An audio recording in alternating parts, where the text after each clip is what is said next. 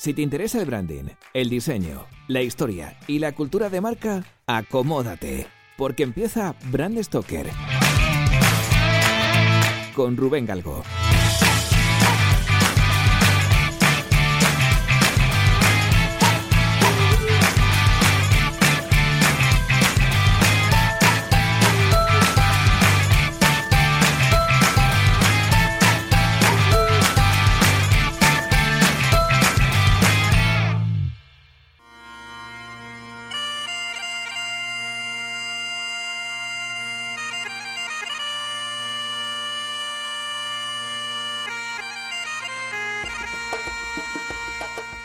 Nos encontramos en 1795. Napoleón Bonaparte acaba de conseguir una victoria épica ante los realistas y contrarrevolucionarios que se oponían a la Revolución Francesa. El siguiente escollo en la construcción de su imperio era la invasión de Italia, que conseguirá al año siguiente. La contienda fue muy dura, entre otras cosas, porque escaseaban los alimentos y los destacamentos del frente se encontraban debilitados.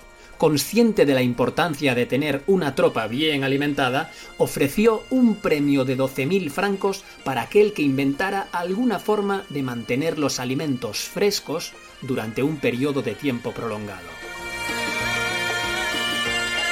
En 1791, Nicolas Appert un maestro confitero y cocinero francés, había desarrollado un sistema de conservación de alimentos que los mantenía sin perder sus cualidades nutritivas.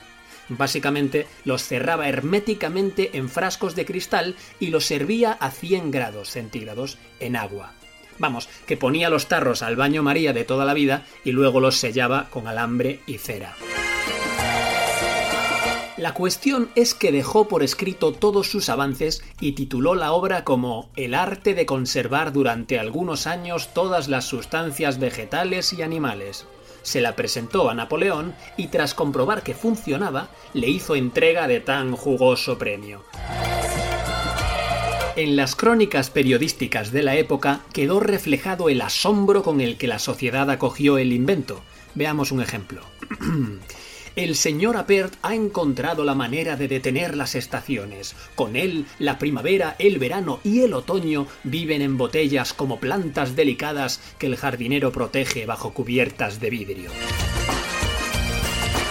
Lo cierto es que el invento de Apert fue uno de los pilares sobre los que Louis Pasteur coronó la edad de oro de la microbiología con su famosa pasteurización en 1864 pero desgraciadamente la patente del invento de Apert quedó en manos de un norteamericano, por lo que Nicolás Apert murió arruinado y en el más duro ostracismo. Pero volvamos un segundo a 1810. Un francés nacionalizado inglés llamado Peter Durand decidió sumar a la ecuación un invento británico que estaba haciendo estragos al otro lado del Canal de la Mancha, la hojalata.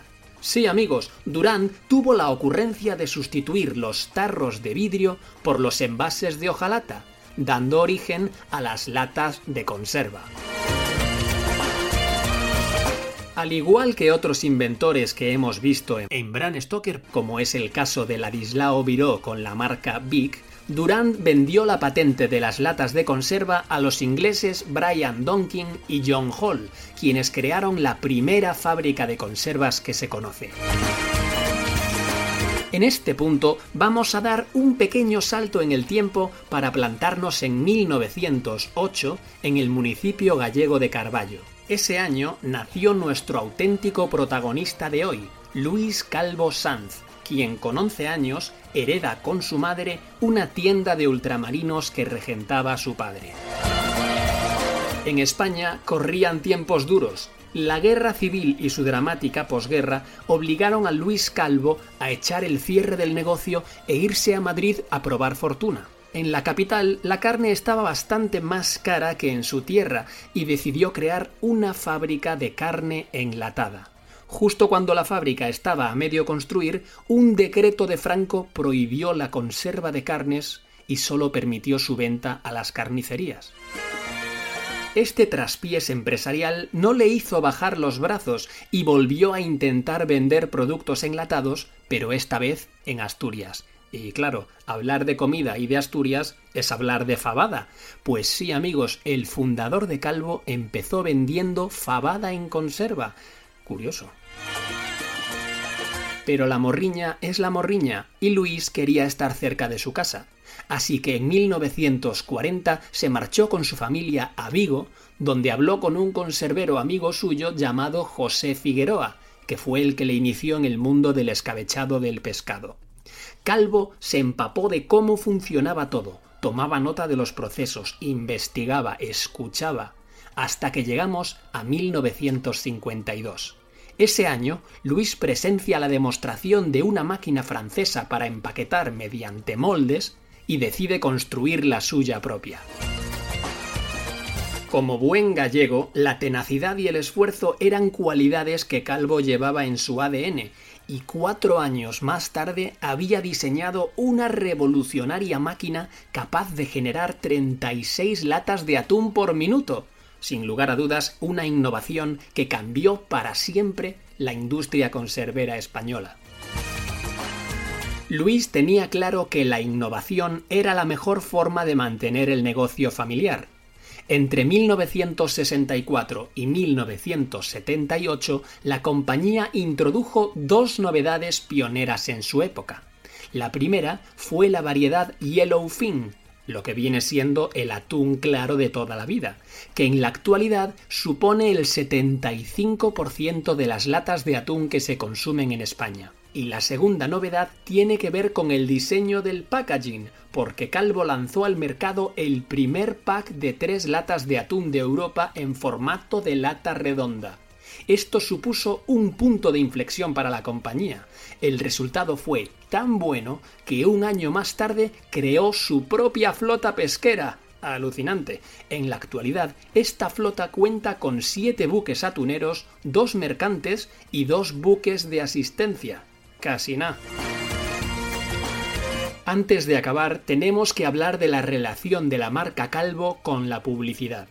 Muchos consumidores españoles estamos acostumbrados a las ingeniosas campañas publicitarias del Grupo Calvo y sus impactantes anuncios, porque no me digáis que la campaña de Sacatún no fue increíble, con el soniquete de Chimo Bayo, Sacatán, Sacatután, tan, tan, bueno, fue brutal pero lo cierto es que las campañas de marketing de Calvo tienen su origen en 1978 y afortunadamente Luis, el fundador, pudo ver su repercusión justo antes de fallecer dos años después.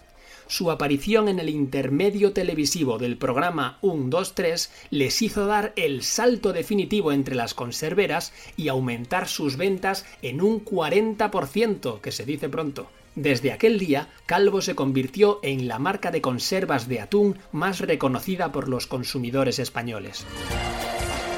Al final, todo este éxito tiene una lectura en cifras, y tras más de 75 años de historia, el Grupo Calvo está presente en más de 70 países, cuenta con 4.800 empleados y sigue en continuo crecimiento, cosa que no es de extrañar después de toda una vida dedicada a la calidad y a la innovación al servicio del consumidor.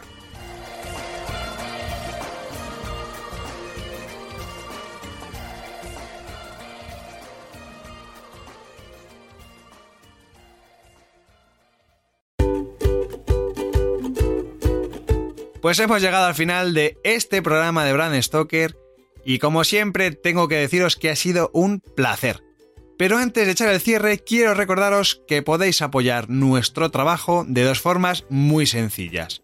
La primera es realizando vuestras compras en Amazon a través del enlace de afiliados que tenemos en nuestra página web. Y la segunda es haciendo mecenas de Brand Stoker en iVoox.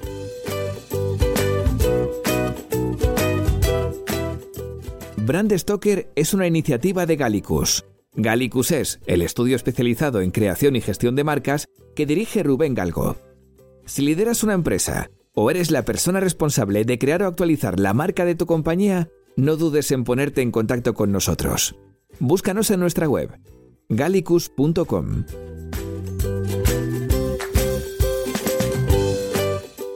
Ya sabéis que nos podéis seguir en Twitter, Facebook e Instagram, donde nos encontraréis con el usuario Gallicus Branding, o si lo preferís, me podéis seguir a mí a través del usuario Crenecito.